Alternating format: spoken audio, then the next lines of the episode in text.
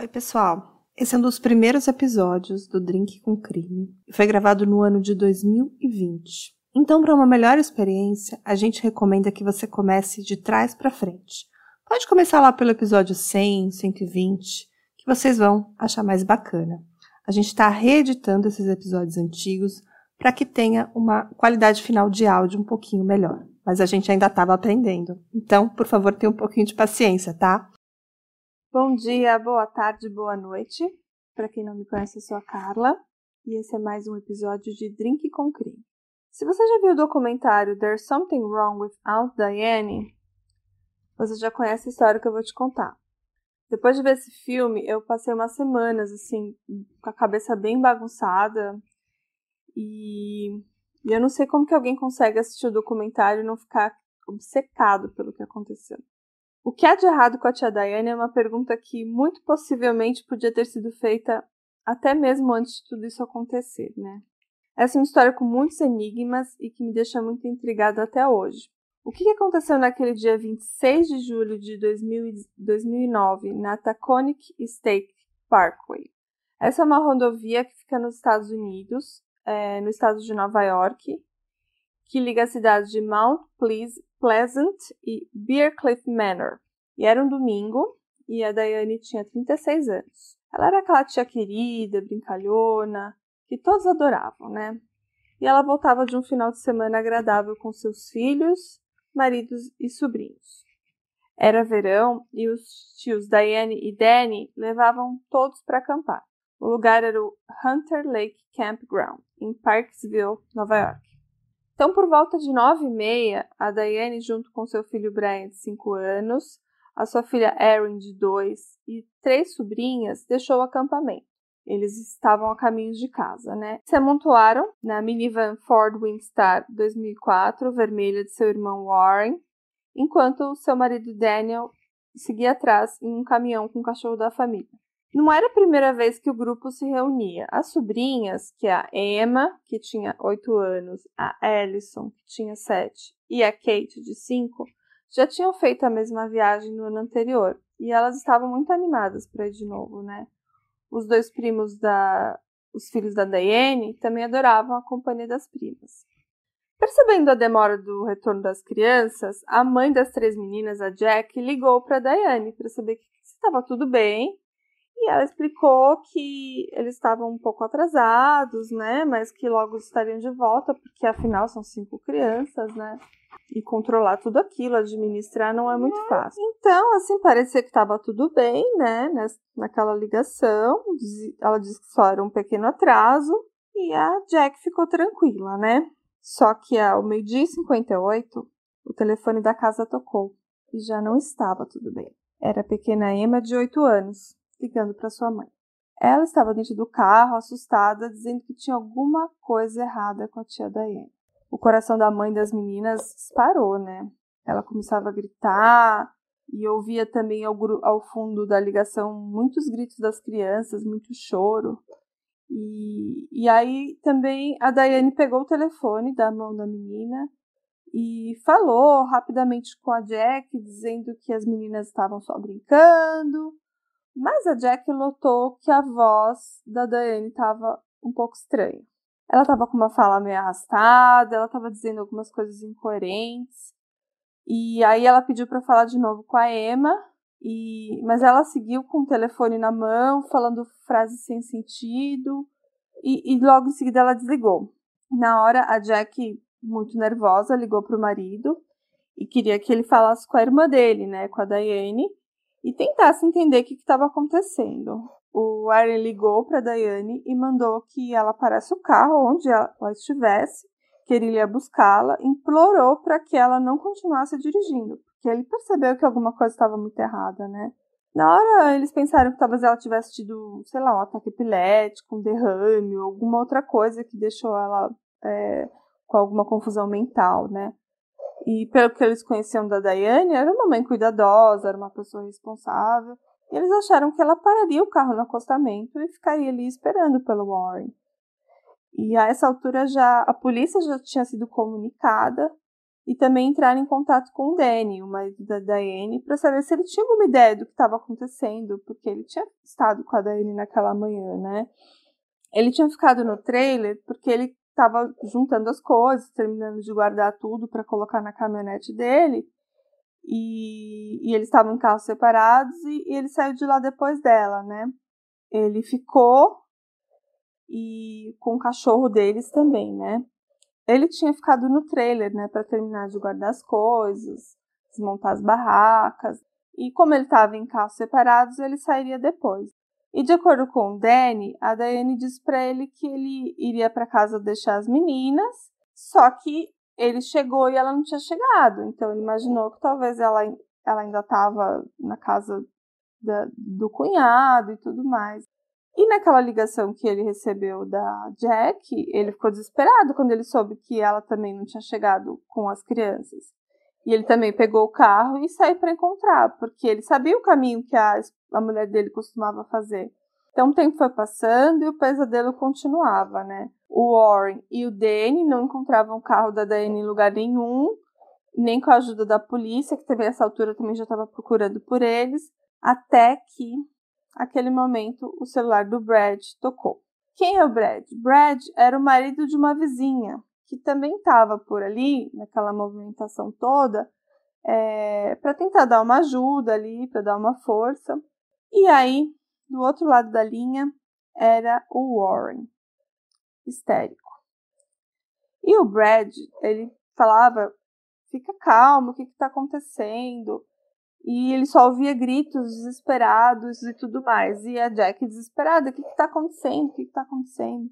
Quando o Brad desligou, ele olhou para Jack e as mães das meninas com o rosto assim, tipo, pálido. E a única coisa que ele conseguiu dizer para ela foi: Jack, elas se foram. Aí o silêncio ficou no momento e ele repetiu: Elas se foram, Jack. Eu sinto muito. Então, muitos gritos e choros, e até os vizinhos começaram a sair das casas assustados com o grito da Jack. Ela entrou numa situação de pânico absurdo, começava a correr. Imagina receber essa notícia dessa forma, né? Mas a pergunta aqui que fica, o que aconteceu naquela tarde, né? A história, na verdade, era muito mais complexa do que um simples acidente de carro. Então se preparem. Então, assim, hoje, sabe que ao longo do caminho de volta para casa, a minivan da Diane parou em alguns pontos durante a viagem. Ela parou no McDonald's, parou em alguns postos de gasolina e eles conseguiram refazer esse trajeto dela, né? E até agora o que parecia ser uma família típica de Nova York voltando para casa do acampamento, parecia que estava tudo de acordo, né? Pararam no McDonald's, pararam no posto de gasolina, parecia que estava tudo ok. Ao mesmo tempo que a Diane estava no telefone naquela primeira ligação com a Jack, outros motoristas que estavam na rodovia já estavam relatando alguns eventos estranhos, algumas coisas estavam acontecendo, né? Várias ligações foram feitas para a concessionária que administra a rodovia e para a polícia. E, de acordo com várias testemunhas oculares, a minivan estava dirigindo agressivamente na rodovia, piscando os faróis, buzinando, ocupando duas pistas.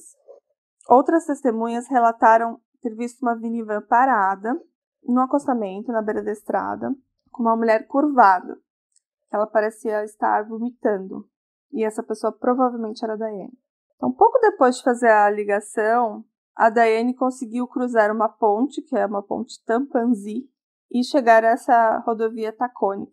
Por razões desconhecidas ou talvez não intencionalmente, hoje se sabe que a Diane deixou seu celular na beira dessa, da estrada, nesse ponto, e foi embora.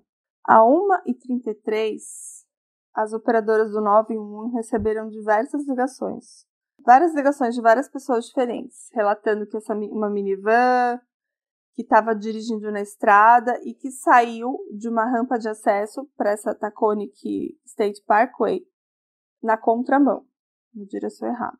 E um minuto depois, as, as ligações de 91 receberam mais ligações, na verdade, mais quatro ligações, relatando também uma, a minivan também dirigindo na contramão no meio da pista da rodovia a 80 milhas por hora, o que dá aí mais ou menos 130 km por hora. E a fã, de fato, era da Anne Schuller. Então, Por uns 27 quilômetros, ela acelerou, acelerou erraticamente para o sul, pelas pistas do norte da Taconic State Parkway, até que ela colidiu de frente com um Chevrolet Trailblazer, que depois carro também colidiu numa Chevrolet Tracker. Então, hoje se sabe que aquelas ligações para a polícia aconteceram quase duas horas antes daquela ligação que a filha da Jack fez para ela, né? Então, assim, pelo menos por duas horas a Daiane estava dirigindo com o carro lotado de crianças, tendo esse comportamento todo estranho, dirigindo descontrolada. E, e depois daquela ligação, né, tudo que aconteceu nesse intervalo é tudo muito nebuloso. Em resumo, a Daiane não estacionou o carro como pediram para ela, né, como o marido pediu, o irmão pediu, para, ela não parou, ela seguiu dirigindo. Ela parou de atender o telefone, né? Ela abandonou o celular dela pelo caminho. Ela seguiu na estrada em direção norte, não para o sul, que é para onde ela deveria ir, que é a casa, a direção da casa dela e da casa das sobrinhas. Ela estava dirigindo de forma errática, sem controle, na contramão em uma rodovia. Né? E o final fatídico, ela bateu de frente com outro carro. Além da vida dos ocupantes do seu carro, né, de alguns ocupantes, ela também tirou a vida de mais três pessoas do carro que ela bateu. Bom, os dias seguintes foram tão terríveis e nebulosos e confusos quanto aquele acidente, né? Teve o velório, o enterro, as crianças e como resultado foram cinco caixões brancos enfileirados, todos enterrados no mesmo jazigo. Então, foi a Diane. Aquele dia, a Jack perdeu suas três filhas. A filha de dois anos, Emma, e a Ellison. Essas morreram na hora. A Kate, ela chegou com vida no hospital, mas ela não resistiu. Os três ocupantes do carro que ela colidiu também se foram. Então, o único que saiu com vida foi o Brian, né? O filho mais velho de Diane, que ele estava em estado gravíssimo em hospital. E a bebê Erin, filha de Diane, também morreu imediatamente. Então, sete das 11 pessoas envolvidas no acidente foram declaradas mortas no local. E mais tarde, um morreria no hospital, elevando o número total de fatalidades para oito. Sendo que cinco, né, esses cinco que foram enterrados juntos, são todos a, são a, é a Daiane, mais as sobrinhas e mais uma filha. Eles acreditam que a Daiane e a sua filha e mais duas de suas sobrinhas provavelmente morreram instantaneamente, né? As crianças estavam no banco de trás, mas elas não estavam presas nos assentos. Elas provavelmente não usavam cintos e nem pareciam estar usando, pela posição que elas foram encontradas. Os três passageiros do, da Blazer eram Michael, Michael Bastardi, de 81 anos, é, seu filho Guy, de 49, e seu amigo Dan Longo, de 74. Esses também morreram. Os dois passageiros do outro carro, que era uma Tracker, também tiveram alguns ferimentos leves. É, o filho de 5 anos da Diane, o Brian, e uma das suas sobrinhas, como eu falei, eles sobreviveram e foram levados ao hospital. E o Brian sofreu um, grave traumatismo craniano, vários ossos quebrados, teve várias consequências disso, mas ele sobreviveu a esse calvário aí. Infelizmente a sobrinha não. E naquele dia muitos perderam a sua razão de viver, né? O Danny, o marido da Diane, ele também perdeu o chão, né? Junto com quase toda a sua família. Mas muitos não imaginavam o que ainda estava por vir, o desdobrar dessa história. Bom, assim que aconteceu o acidente, muitos correram para tentar ajudar, né? Os dois primeiros foram os motoristas, que testemunharam tudo. E assim que eles viram o que tinha acontecido, eles correram para ajudar, tirando a Diane e seus filhos para fora da van, né? É, tava tudo tão confuso lá dentro que eles nem viram o pequeno Brian, porque ele estava debaixo dos corpos dos primos e do irmão e tudo mais. É, enquanto esses dois, as duas testemunhas, puxaram o corpo da Diane para fora do carro, eles relataram ter visto uma grande garrafa de vodka absolute quebrada no chão, do lado do motorista. E menos de uma semana depois do acidente, saiu o relatório toxicológico da Daiane.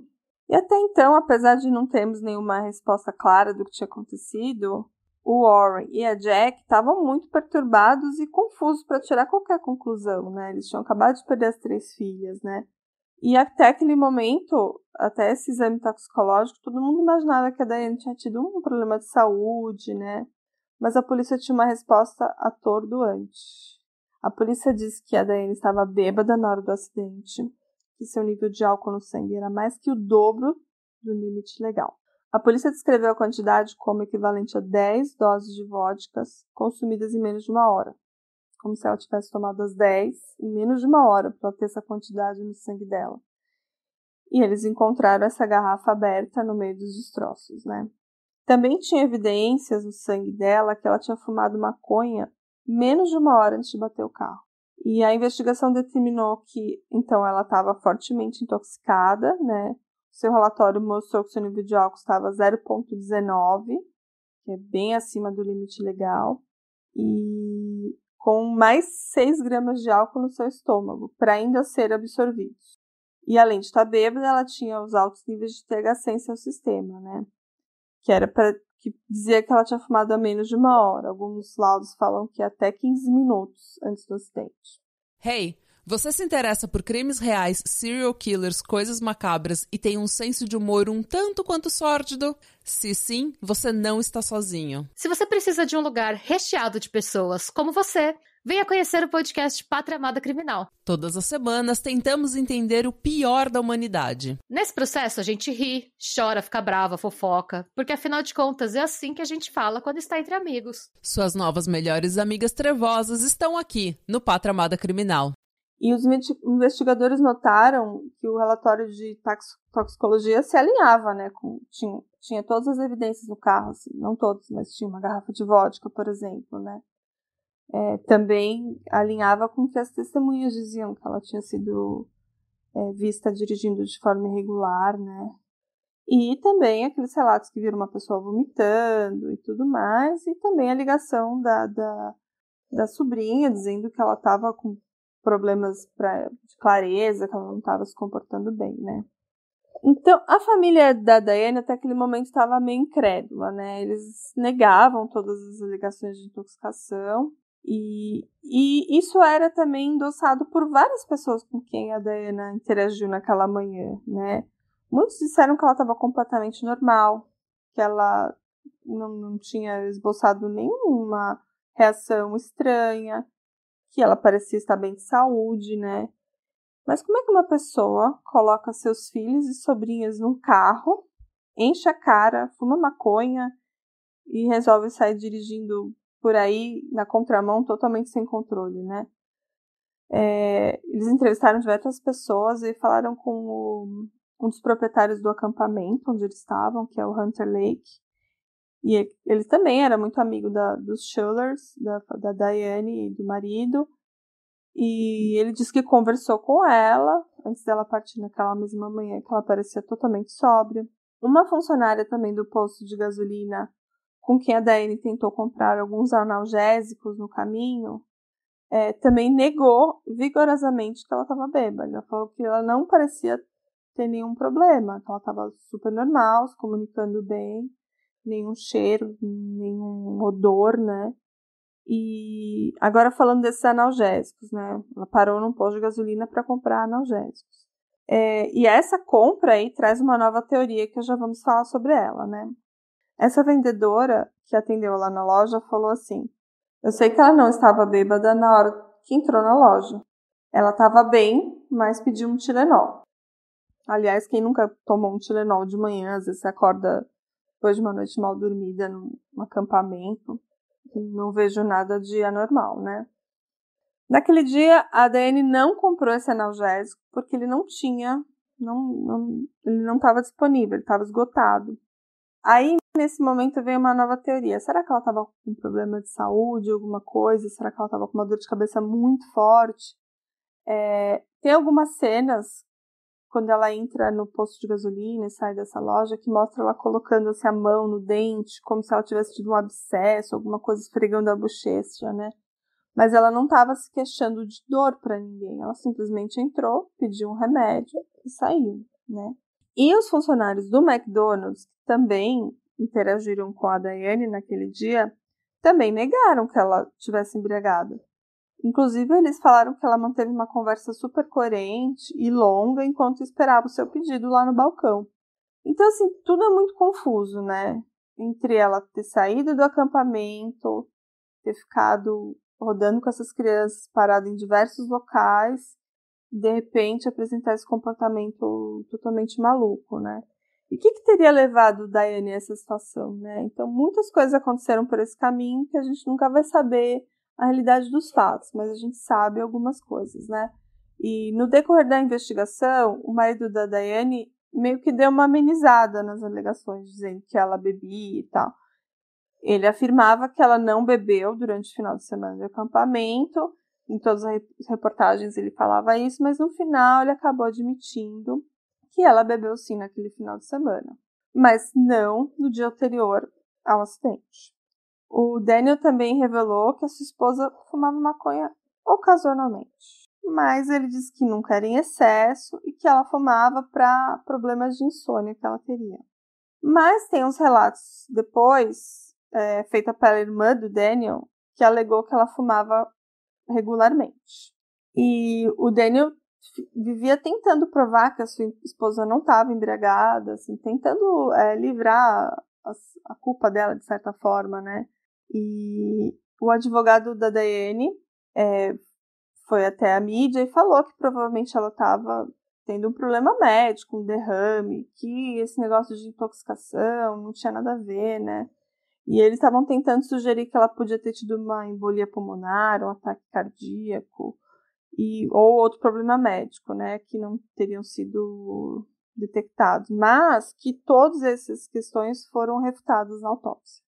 Apesar de todos os esforços da família, do, do marido e da equipe do Schuller, os investigadores consideram até hoje um homicídio causado por condução negligente. E devido ao acidente, à publicidade, né, até o governador de Nova York na época, o David Patterson, propôs uma lei que é uma lei de proteção ao passageiro de criança, que torna crime dirigir embriagado com uma criança menor de 16 anos no carro. Hoje, o Daniel Schiller continua a refutar as informações que a esposa estaria embriagada ou fazia uso regular de entorpecentes, né? Ele disse assim que ela está longe de ser a mulher perfeita, mas ele lembra dela como uma pessoa confiável, honesta e que ele ele, ele nega as alegações das pessoas que falam que, que ela seria uma assassina, né? Nenhum dos amigos ou familiares mais próximos acreditam que ela colocou intencionalmente a vida das crianças em perigo, né? O Daniel está até hoje tentando provar que havia uma razão médica para suas ações, mas ele ainda é muito criticado, assim, porque ele tenta colocar assim veementemente que ela era uma santa, que ela era uma, uma pessoa maravilhosa, mas, mas assim, ninguém é perfeito, né? Ela poderia sim fazer uso de entorpecentes e beber, mas até que ponto ela, ela passou do ponto é, propositalmente causou isso, a gente não sabe, né? É, hoje o Daniel cuida do seu filho sobrevivente, que ele tem sequelas gravíssimas ele perdeu a visão, perdeu o movimento, é uma criança super debilitada hoje em dia. E a Jack, a mãe das, das três meninas, teve um casamento dela desandou, né? Imagina você perder as três filhas de uma única vez. Ela disse aqui numa reportagem que ela bastava olhar para o marido, que ela lembrava daquilo toda hora, né? Toda vez que ela olhava para o Warren, o marido, pensava assim, que foi a irmã dele que destruiu a vida dos dois, né? E até que a história tem um final um pouco feliz, né? Porque todo mundo falava, você tem que ter mais filhos. Ela falava que não, porque ela já tinha quase 40 anos. E ela não queria, ela falava, meus filhos são insubstituíveis. Até que um dia uma grande amiga conseguiu convencer ela a ir a uma clínica especializada em fertilização in vitro. E aí foi aí que chegou a Casey, que é a filhinha deles hoje em dia, né? É, ela conseguiu, de certa forma, perdoar a cunhada, né?